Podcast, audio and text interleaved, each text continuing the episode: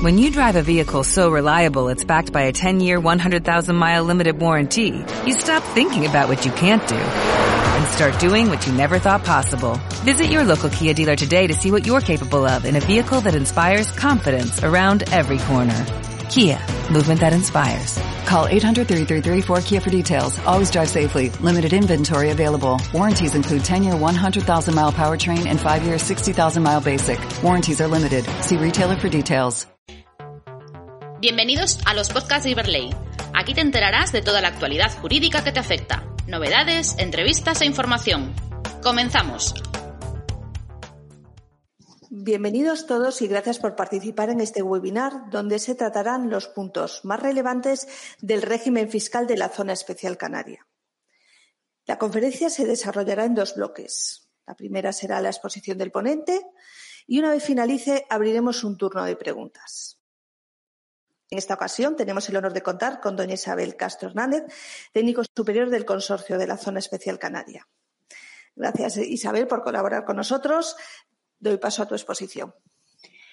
Muchas gracias. Buenos días a todos.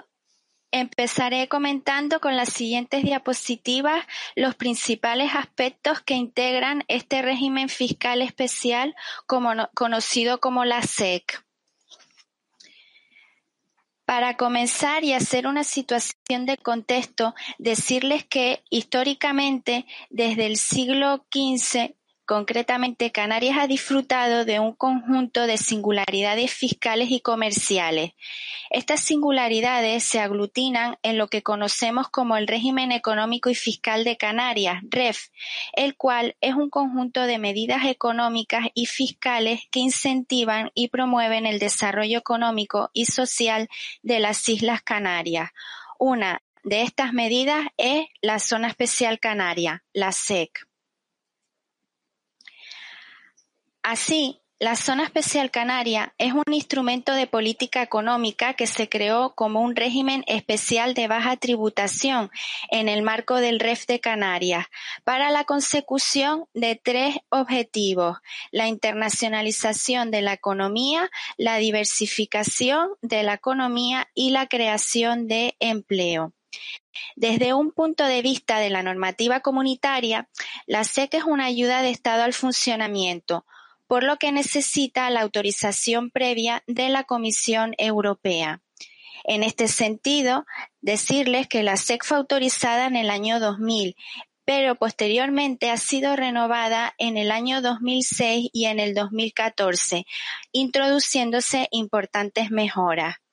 Por lo tanto, contar con la autorización comunitaria ofrece seguridad jurídica, pues es un régimen compatible con la normativa comunitaria, la normativa española y cumple con los criterios marcados por la OCDE, por lo que no es un paraíso fiscal.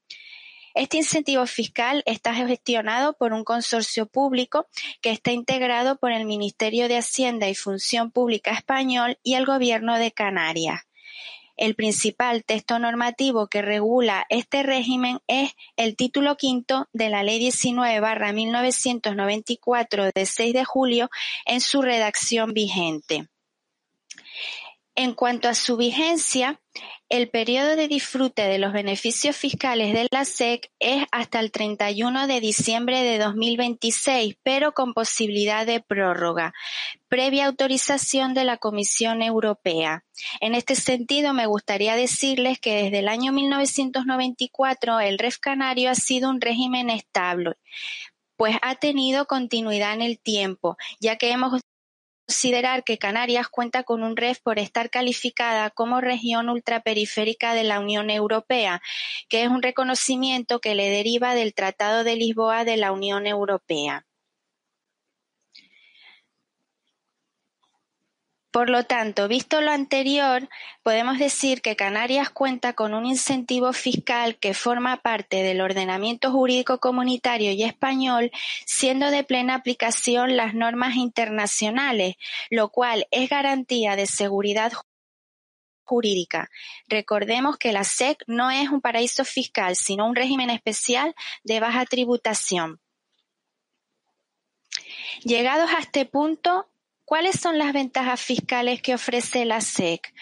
Pues en primer lugar, la principal ventaja de la SEC consiste en que las sociedades acogidas a este régimen tributarán a un tipo impositivo reducido del 4% en el impuesto sobre sociedades, frente al general que actualmente en España es del 25%.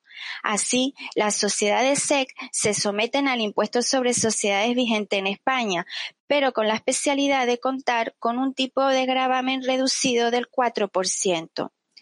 Comparativamente, según vemos en esta gráfica, Canarias, a través de la SEC, cuenta con un régimen fiscal ventajoso, si tenemos en cuenta que la media europea en la imposición sobre sociedades es de un 20%.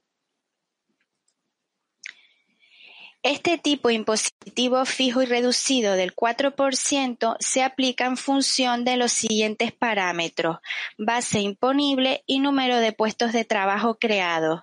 A medida que se cree más empleo, la base imponible sobre la que se aplicaría el tipo reducido del cuatro por ciento se verá incrementada, pudiendo llegar a tener una base imponible ilimitada. En segundo lugar, la SEC también tiene otra ventaja fiscal como es el caso de la exención en la distribución de dividendos. En España, la regla general, como saben, es que la distribución de dividendos está grabada con una retención del 19%. Sin embargo, la distribución de dividendos por parte de una sociedad SEC a su sociedad matriz residente en un país comunitario o en un tercer país, siempre que no sea residente en un paraíso fiscal, estará exenta de retención a la salida en España, quedando luego a disposición de la legislación del país receptor del dividendo. Por otro lado, también estará exenta la distribución de dividendos por parte de la sociedad SEC a su sociedad matriz residente en España en virtud del artículo 21 de la Ley del Impuesto sobre Sociedades al haberse eliminado la doble imposición interna. Mediante este esquema podemos observar la diferencia de estar acogido al régimen SEC o al régimen general, basándose estas diferencias principales en el tipo de gravamen en el impuesto sobre sociedades, un diferencial de un 21%, y en la no retención en la distribución de dividendos en el caso del régimen de la SEC. En tercer lugar, el régimen de la SEC cuenta con dos exenciones más que afectan a los siguientes dos impuestos, el IJIC y el impuesto de transmisiones patrimoniales y actos jurídicos documentados. En cuanto al IJIC, el IJIC es el Impuesto General Indirecto Canario. Es un impuesto similar al IVA, pero con un tipo general del 6,5%. Así, las sociedades SEC estarán exentas por este impuesto en las entregas de bienes y prestaciones de servicios entre entidades SEC y en las importaciones de bienes que realice la entidad SEC, lo cual resulta muy atractivo para actividades de producción, comercio, transporte y logística. Y en cuanto al impuesto de transmisiones patrimoniales y actos jurídicos documentados, las sociedades SEC gozarán de exención por este impuesto en los actos, contratos y operaciones de adquisiciones de bienes y derechos destinados al desarrollo de la actividad de la sociedad SEC, en las operaciones societarias, salvo su disolución, y en determinados actos jurídicos documentados vinculados a las operaciones que éstas realicen.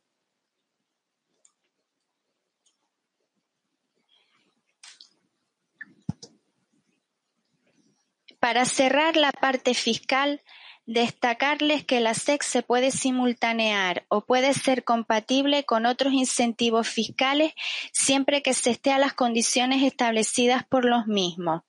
La SEC puede simultanearse, por ejemplo, con las deducciones que están en este cuadro y cuyos porcentajes son sustancialmente superiores a los establecidos en el resto del territorio nacional. Además, las sociedades SEC podrán acceder o solicitar ayudas, subvenciones, medios de financiación tanto públicos como privados para distintos ámbitos y sectores.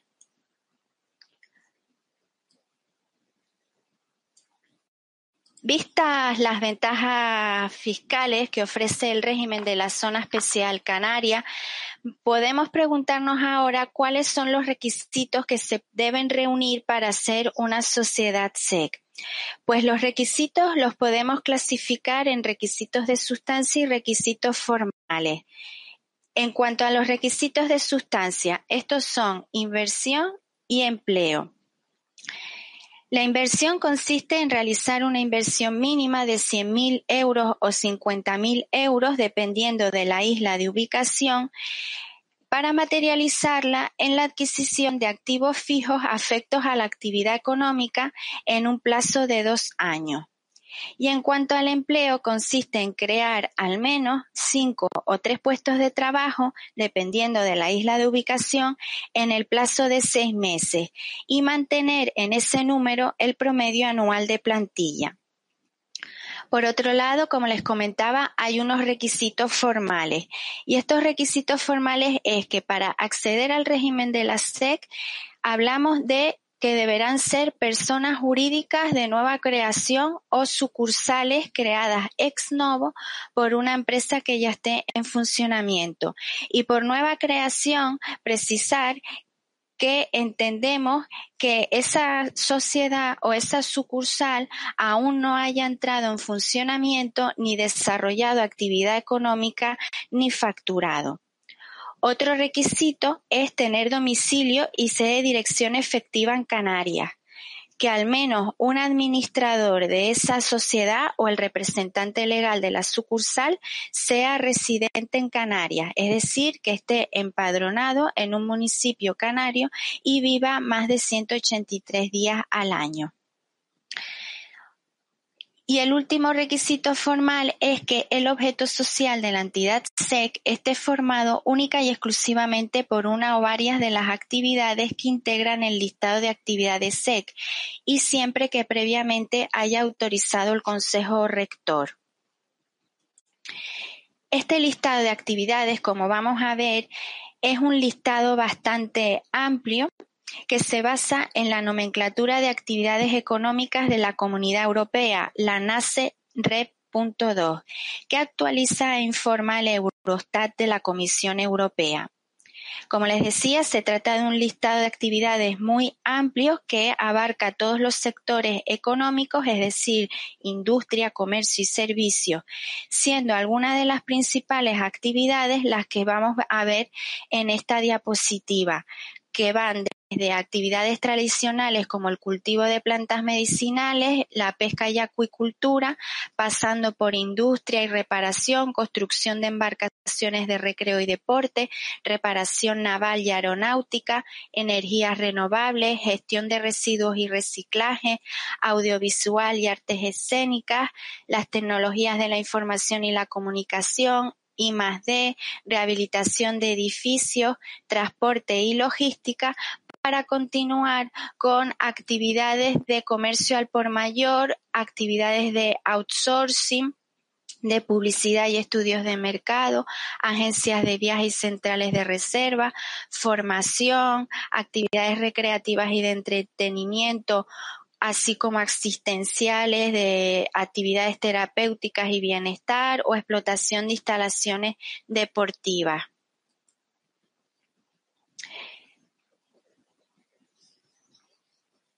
Pero quizás lo más fácil es recordar cuáles son, cuáles no son las actividades que están excluidas del listado de actividades SEC pues las actividades que no pueden desarrollarse bajo el régimen de la Zona Especial Canaria son los servicios financieros y de seguros por expresa prohibición de la Comisión Europea en su Carta de Autorización, las actividades de construcción, pero sí están permitidas la rehabilitación, reforma, remodelación o renovación de edificios o espacios, montaje in situ de construcciones prefabricadas, construcción de redes para fluidos y determinadas actividades anexas al sector, Tampoco están permitidas el comercio minorista, pero sí, como habíamos comentado anteriormente, el comercio al por mayor y la intermediación comercial.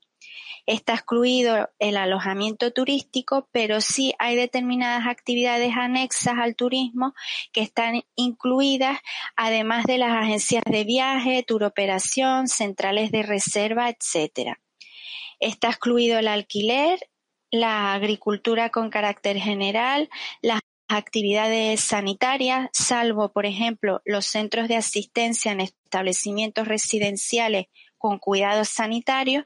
Y está excluido también la restauración, el catering, peluquería, actividades de museos, juegos y apuestas, etcétera. Eso como los ejemplos más importantes para entender que no se podrán desarrollar bajo el régimen de la zona especial canaria. Volviendo al listado de actividades SEC que acabamos de ver, podemos, destacar algunos bloques sectoriales que por su carácter diversificador innovador constituyen importantes nichos de negocio para potenciales inversores con la consiguiente contribución a la modernización del aparato productivo y comercial de las islas.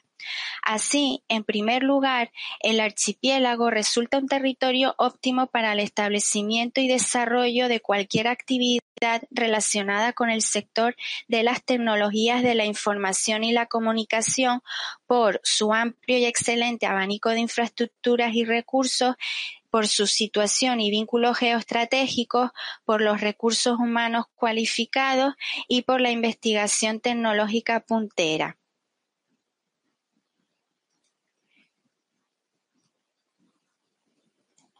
También, en el caso de la distribución, la logística y el transporte, las islas históricamente han contado con importantes ventajas fiscales y aduaneras por su situación geoestratégica, situándolas como nodo tricontinental en el tráfico, en el tráfico comercial del Atlántico Medio Sur.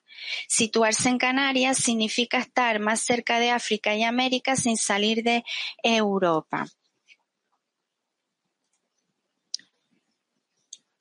En relación a este sector de infraestructuras portuarias, destacar que Canarias se ubica en el centro del denominado Triángulo de Oro del Atlántico Medio, por ello es la principal estación de aprovisionamiento, reparación de buques y repostaje de la zona.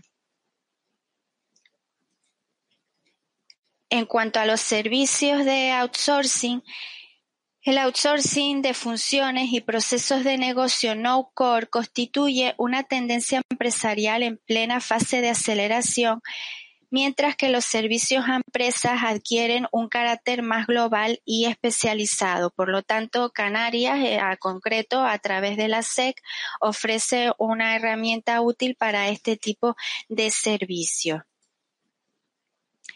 Y en cuanto al sector audiovisual, animación y de videojuegos, podemos decir claramente que desde hace tres años las Islas Canarias componen un marco óptimo para el sector audiovisual de animación y videojuegos por las ventajas fiscales que ofrece, entre ellas la de la SEC y la deducción por obra audiovisual, por el clima, las condiciones naturales, la diversidad de paisajes y por contar con profesionales cualificados infraestructuras para atender cualquier necesidad relativa a este tipo de actividad. Por último, las Islas Canarias son un destino turístico de primer orden, por lo que ofrecen oportunidades de negocio clave tanto en la inserción de nuevos productos turísticos como en la prestación de servicios avanzados, por lo que los proyectos innovadores en este ámbito presentan excelentes oportunidades y expectativas. Una vez vistos los requisitos que se deben reunir para ser sociedad y además detallar las actividades susceptibles de acogerse a este régimen de fiscalidad reducida, debemos preguntarnos cuál es el procedimiento para acceder al registro oficial de entidades de la zona especial canaria y poder disfrutar de estas ventajas fiscales. Pues el procedimiento es muy sencillo y ágil y tiene dos fases, una fase de autorización previa y una fase de inscripción en el Registro Oficial de Entidades SEC o conocido como ROESEC. En cuanto a la autorización previa, Este comienza cuando el interesado presenta, mediante un modelo normalizado de solicitud de autorización previa, acompañado de una memoria vinculante y descriptiva de la actividad económica que va a desarrollar y el justificante de haber realizado el depósito del importe de la futura tasa de inscripción en el ROECEC. Esta documentación se remite al Consejo Rector, el Consejo Rector procederá a resolver expresamente en el plazo máximo de dos meses, que en la práctica suele ser menos, 20 o 30 días, previo informe vinculante de la Comisión Técnica. Con la emisión del informe se comprueba el cumplimiento de los requisitos legales. Y en cuanto a la fase de inscripción en el, en ROESEC, esta comienza cuando el interesado ha obtenido la concesión de autorización previa por parte del Consejo Rector. Así, el interesado dispondrá de un plazo de 18 meses que no tiene por qué agotar para aportar al Registro Oficial de Entidades SEC la documentación acreditativa de la constitución de la sociedad con arreglo a la ley. ¿Cuál es esta documentación? Presentar una solicitud de inscripción junto con una copia del CIF de la sociedad, la copia simple de escritura de constitución y la certificación de la inscripción en el registro mercantil. Posteriormente, el consorcio, en el plazo máximo de diez días, procederá a practicar la inscripción de la sociedad en el ROECEC y una vez inscrita la entidad podrá iniciar su actividad económica, podrá facturar, podrá entrar en funcionamiento y empezará a contar el plazo de dos años para realizar la inversión y de seis meses para crear los puestos de trabajo. Esta es nuestra página web donde podrán ampliar información, leer sobre la actualidad de nuestras acciones, seguirnos por redes sociales, consultar la información base, así como los recursos.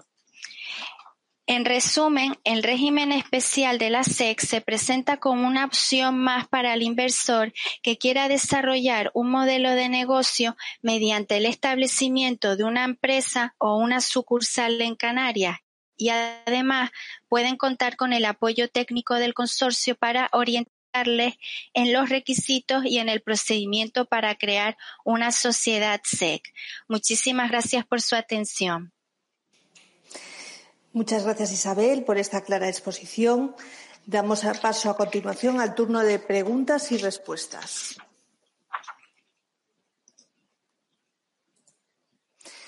Preguntan desde Asesoría Fuentes. En el impuesto sobre sociedades, ¿qué ocurre si se supera el límite de la base imponible y no se ha incrementado el número de puestos de trabajo?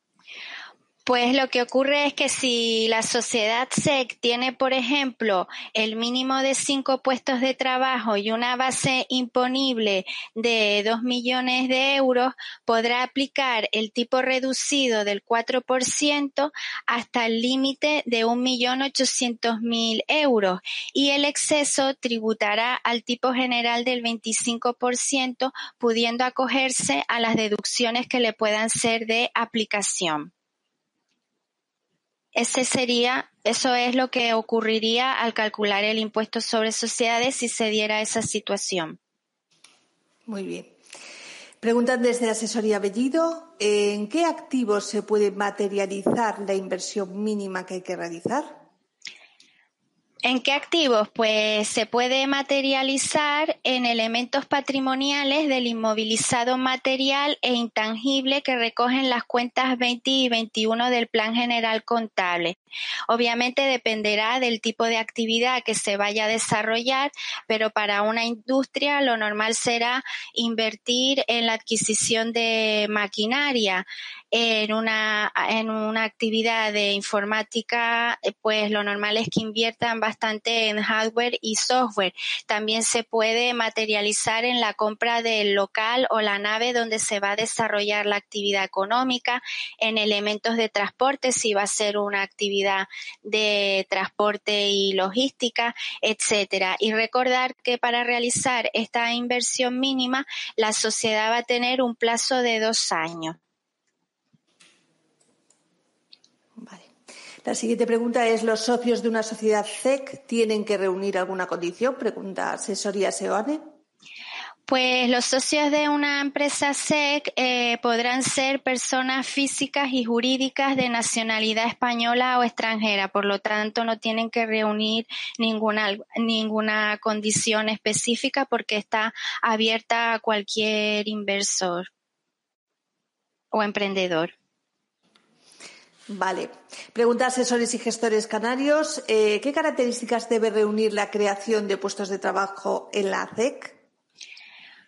Pues las características que debe reunir es que debe, o sea, el empleo mínimo que debe crear una sociedad C, que recordemos que era cinco o tres dependiendo de la isla en la que se, se vaya a ubicar la sociedad, debe ser eh, empleo que se, que cuente con, con un contrato de trabajo por cuenta ajena, que esté sujeto al régimen general de la seguridad social y siempre en relación a la jornada laboral completa. Esas serían las características. Perfecto. Bueno, ya por último, eh, preguntan Asesores, ¿cuáles han sido los resultados del consorcio de la CEC en el último ejercicio?